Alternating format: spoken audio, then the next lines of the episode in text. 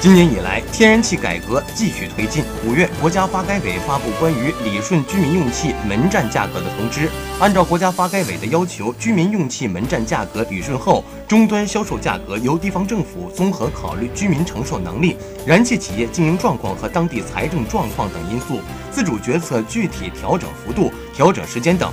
调价前需按规定履行相关程序。目前，多地已经或者酝酿调整终端销售价格。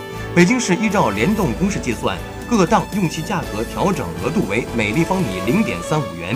宁夏各档气价每立方米都顺调零点一八元。据测算，对一般市民家庭来说，此次气价调整总体影响不大。以北京为例，普通居民用户每户每月平均大约要多花费三点八元。